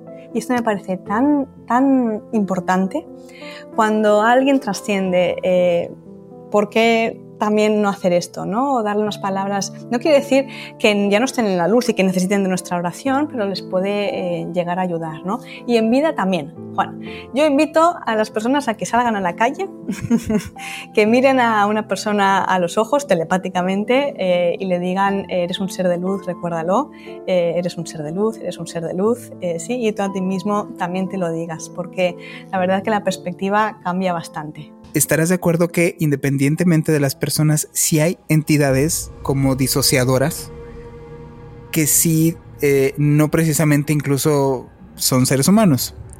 Son los muchos menos, obviamente, pero que tiene que ver, digo, aclárame esto porque es como un sentir que he tenido toda la vida. Tiene que haber una puerta que tú les abras. No es una cosa de que de repente vas caminando en la calle y pum, o sea, la historia nunca, la historia nunca es, iba yo caminando muy feliz por el parque y de repente acabé poseído.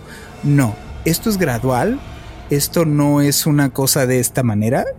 Me gustaría transmitirle, porque es, es, quitarle ese miedo a esas personas.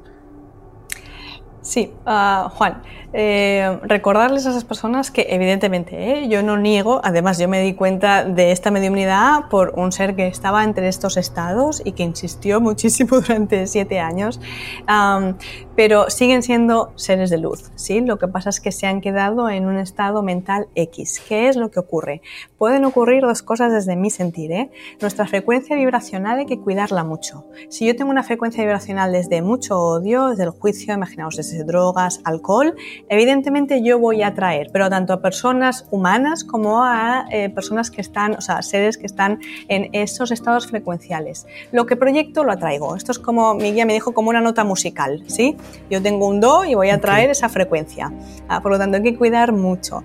Hay eh, seres que no saben aún dónde están y se alimentan de aquello que les recuerda a la materia, como puede ser el alcohol, si yo voy a, un pub, a una discoteca, empiezo a beber muchísimo, lo voy a traer porque se alimentan. E incluso pueden instarme ¿sí? a que yo beba más, porque es, eh, Juan, lo que has dicho, estoy perdido y lo que yo recuerdo sí es esto, por lo tanto me anclo mucho a la materia y hay que cuidar mucho esa frecuencia vibracional. Pero, por otro lado, existen eh, psíquicos, mediums, eh, que tienen esta capacidad de ambas partes, tanto la luz como eh, la sombra, ¿no?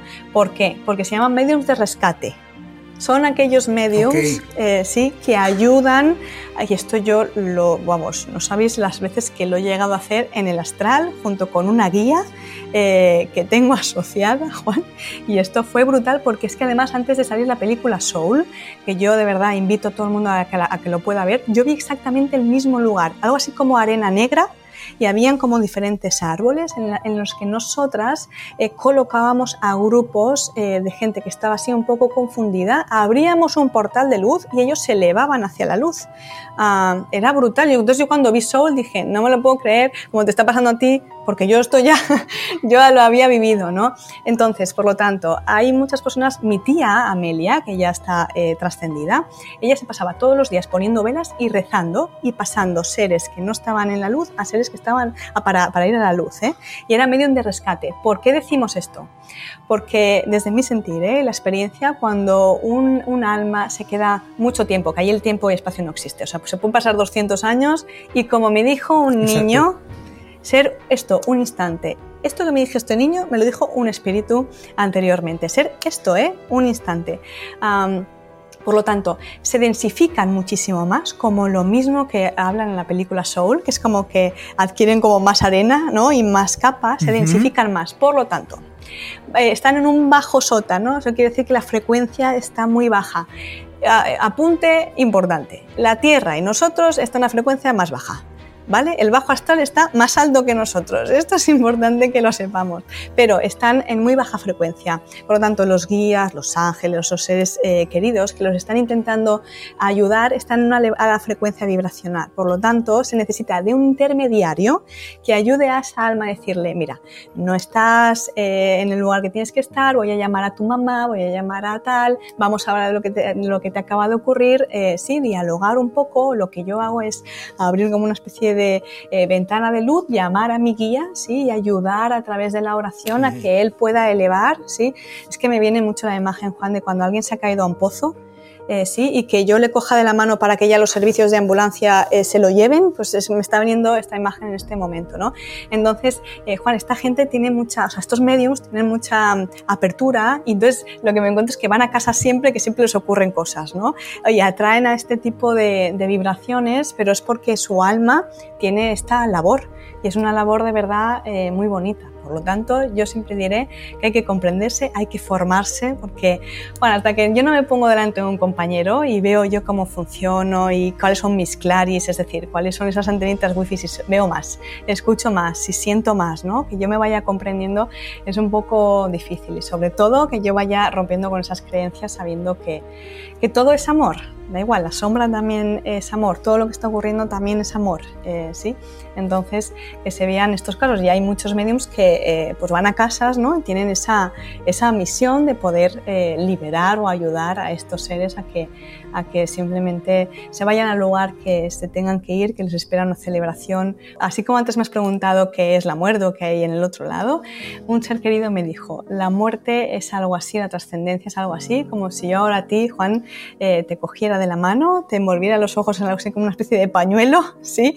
te llevara amorosamente a un lugar, eh, te quitara el pañuelo, abriera una puerta ¿no? de un espacio y estuvieran todos los seres queridos que ya no están, más los que eh, no conoces, aplaudiéndote, celebrando tu vuelta y abrazándote en este sentimiento de amor que además se queda como infinito. Y yo, mientras lo estaba viendo, ella me estaba eh, repartiendo toda esa, esa sentimiento esa emoción. Por eso yo soy una privilegiada, porque siento ese amor un poquito más eh, del hogar, ese cachito cuando a mí me lo están impregnando todo y me pareció algo maravilloso, porque es que eh, la muerte es una celebración, Juan, y tú cuando decías de pequeño como que te querías marchar a casa, es normal porque es esa melancolía, ¿no? Yo también la tengo, ¿sí? Sabiendo que la vida es una oportunidad, hay una cierta...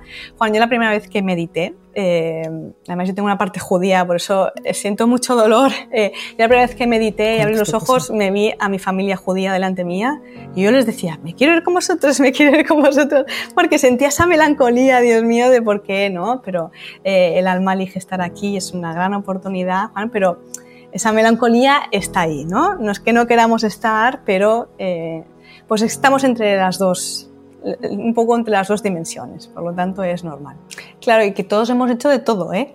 Mi guía me dijo, esto es como coger la plataforma de Netflix y todas las películas que hay, ya sea de terror, ya sea de amor, tú has sido de todo. Has sido el protagonista bueno, has sido el protagonista malo, sí, has hecho un papel un poco más malo, pero todo, todo es eh, por un para qué, ¿eh? Eh, porque el alma va equilibrando también el karma y el dharma. Es, que todo de verdad tiene, o sea, todo es perfecto como es. Aunque no lo comprendamos, mi guía, esto lo repito mucho, Juan, pero mi guía me dijo, imaginaos un libro de 500 páginas donde solamente puedes leer la página 50. Todo lo demás no, pero hay que confiar en que todo es absolutamente perfecto, aunque sea un mínimo detalle.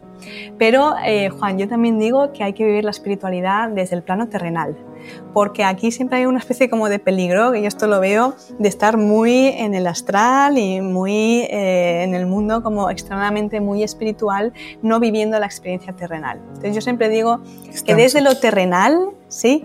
Eh, por ejemplo, subir la vibración, Juan, no hace falta que nos vayamos a Nepal un año meditando. Puede ser que yo suba la vibración jugando con mis gatos, por lo tanto, eh, tomo una sonrisa y he subido la vibración. Entonces son cosas como, como muy sencillas, o viendo un vídeo gracioso, eh, son cosas muy sencillas que yo, que me ayudan ¿no? a, a subir la vibración, sobre todo también mucho el silencio y cada uno encontrará la manera, pero desde el plano terrenal. Es entender que algún día compasivamente seremos el otro y que no necesitamos irnos a Nepal, simplemente ayudar a la gente que vive contigo en casa, realmente eso es lo que deberíamos enfocarnos.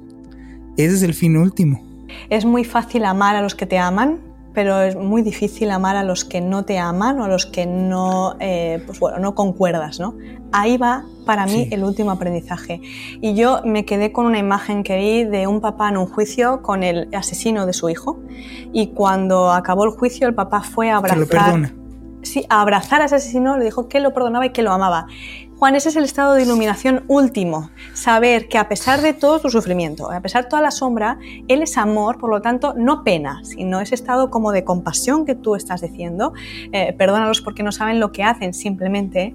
Ah, es como si yo te diera eh, una botella de agua, que esa es tu energía, y te dijera, a ver dónde vas a distribuir esta agua durante toda tu vida. ¿Sí?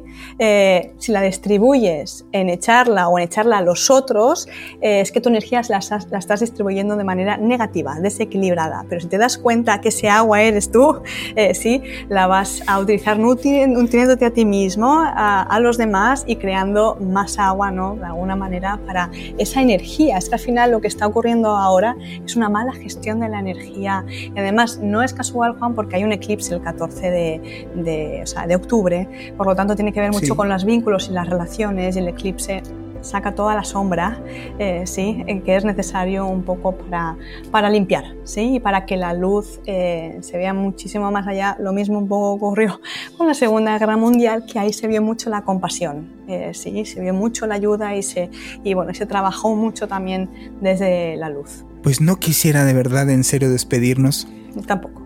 Estoy verdaderamente desde el fondo de mi corazón agradecido contigo. Gracias. Eres una persona que sabe muchísimo y que justo transmitimos esta sensación que yo quería que es no hay un final, no, no enfocarse en el miedo, enfocarse del otro lado por completo. ¿Dónde te puede encontrar las personas? Bueno, me pueden encontrar en Instagram, Raquel Saez Medium, y en la página web que ahí están todos los cursos y toda la información, raquelsaezmedium.com.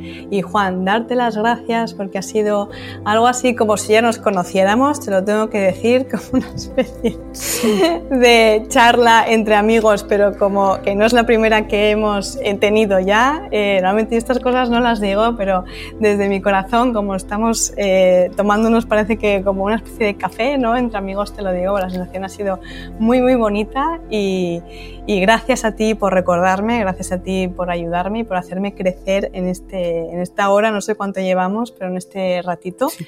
Te abrazo mucho, gracias por tu luz, porque es tremendamente maravillosa y muy crística también. Y, y vamos, si me invitas, yo siempre voy a estar ahí. Y gracias Muchísimas a todos, gracias. gracias. a todos que la han podido escuchar y que han tomado el tiempo. Seguimos nosotros luz. en el programa. Sí.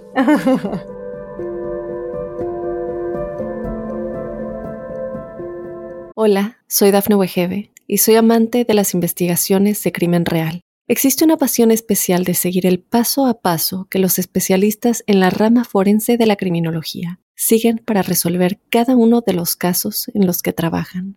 Si tú, como yo, ¿Eres una de las personas que encuentran fascinante escuchar este tipo de investigaciones? Te invito a escuchar el podcast Trazos Criminales con la experta en perfilación criminal, Laura Quiñones Orquiza, en tu plataforma de audio favorita.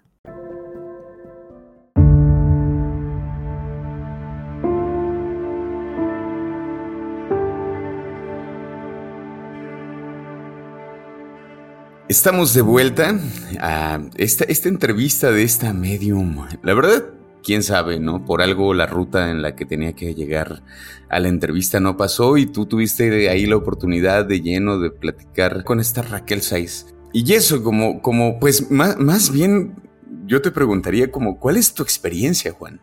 Quien me ha seguido sabe perfectamente, lo he dicho en varias, varias ocasiones, en varios programas en los cuales yo llegué a hacer podcast pues no precisamente buscando hacer un podcast, como te encuentras a los podcasteros, ¿no? O sea, desde la cotorriza y desde todos estos personajes donde se hallaron en pandemia sin trabajo, no fue mi caso. No sé, yo no me, yo no me vi sin trabajo y dije, ay, ¿y si me hago un podcast para comer? No. O sea, la verdad es que no. O sea, yo acabé en este podcast, pues por, de alguna manera quiero llamarlo destino.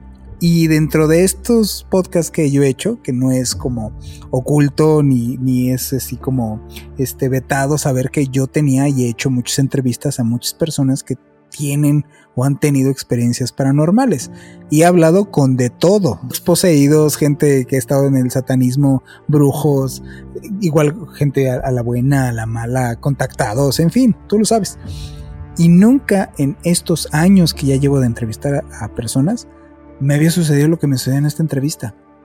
Porque conforme me platicaba ella y me, decía, me empezaban a pasar cosas muy raras, porque de entrada tuve la clara sensación Qué bueno que lo dijo ella, porque si no hubiera, hubiera, se hubiera sentido el hecho como, ay, mira qué coincidente que este cuate esté diciendo estas cosas, ¿no? Ella fue lo que lo dijo. La primera sensación que yo tuve con ella es, nos conocemos. O sea, ella y yo, de algún lado nos conocemos. O sea, y me refiero a, no en esta vuelta, pues por eso empecé a tener como este, ¿sabes qué me recordó? Por eso yo creo que me, me encontraste tan sacado de onda tuve la misma sensación de, este, de estos episodios que he tenido cuando han sido el, recordar vidas pasadas. Porque empiezo a tener la sensación de visualizar todo lo que ella me empieza a platicar. Y empiezo a sentir a mi mamá. Empiezo a leer a mi mamá. Y es algo que no me pasaba, pues desde, incluso desde antes de que se muriera mi mamá. Muy raro, de verdad, muy, muy raro y una sensación bonita de alegría, de paz, de tranquilidad, oliendo a mi mamá, sintiendo a mi mamá y estas cosas que empecé a ver bonitas, en fin. No, no, no, no, maravillosa. Es una, de verdad, una persona maravillosa.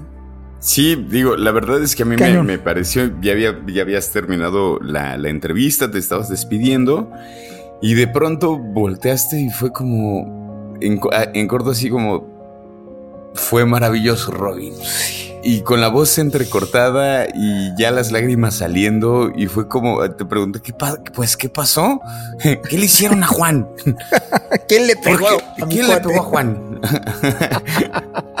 ojalá se pueda llegar a transmitir lo bonito lo, maravilloso que es la experiencia que nos dejó eh, Raquel en su, en su, en su narrativa de qué es realmente la muerte que no existe que no es un final, sino es como dice mi amigo Sixto, es un examen al final del curso y después dependiendo cómo haya sido, pues tendrás unas lindas vacaciones o tendrás cursos intensivos para poderte alinear, ¿no? de los propedéuticos. Creo que es una, bonita forma de, honrar a, nuestros muertos, ¿no? De, honrar a los que ya no están en este plano. Eh, creo, digo, no sé, no sé si tú piensas lo mismo, creo que también hacer este podcast quizá también tenga que ver con un poco con eso, como, como entender o quizá eh, eh, descubrir en dónde pudiéramos encontrarnos con estos seres, ¿no? Con nuestros, ¿no? Con, nuestros padres, con nuestras madres, con las abuelas, los abuelos, qué sé yo. Y creo que hacer observador paranormal es quizá también ese, ese granito de que si a las observadoras y observadores les ayuda quizá a entender qué onda con los sueños, qué onda con la muerte y que quizá también sea un alivio entender que igual no hay muerte del todo, que solamente hay otro nivel y eso le ayuda a alguien que nos está escuchando pues creo que también estamos haciendo bien las cosas y creo que también de eso se trata ser observador paranormal. Creo que el regalo de este, de este episodio es finalmente eso, honrarnos a nosotros mismos, honrarnos ahorita vivos aquí, eh, a los que estamos, pero sobre todo eso, honrar a los que ya no están. Y veamos, porque les, les adelanto, ahorita Robin y yo vamos a grabar un material rapidísimo para enseñarles cómo en el episodio que grabamos anteriormente de Alan Kardec, hablamos de seres interdimensionales, este asunto, y apareció una psicofonía en donde pues sale mi micrófono y ahorita vamos a hacer un material Robin y yo en donde vamos a mostrarles cómo es que se ven gráficamente. Que tengo que decir algo, ¿eh? Tengo que decir algo que qué bueno que esta vez salió de tu micrófono, no del mío. O sea, ya era como, de, ya basta, ¿no? Ya, cuando, me dijiste, cuando me dijiste una psicofonía, dije, no, seguramente salió de mi micro de nuevo. Pero no, qué bueno que salió del tuyo. y es muy chistoso porque justamente estamos hablando de seres interdimensionales y lo que la psicofonía dice es, observa. qué raro, ¿no? Al menos, bueno, chance en una de esas también tenemos eh, observadoras y observadores del otro lado. Mira, qué miedo eh, si en algún momento se llegan a comunicar que se comunique contigo, ¿no? Este, yo, mira, me comunico con los vivos, yo podría responderle a los vivos sin ningún problema y tú te encargas de los otros, ¿no? Los que vivan en otras dimensiones. Haremos este material, se los compartiremos en redes sociales y mientras, pues digo, ya terminamos este especial lamentablemente, pero nos vemos en el siguiente episodio. Mi nombre es Juan Manuel Torreblanca. Mi nombre es Roberto Belmont. Nos vemos en el siguiente Observador Paranormal.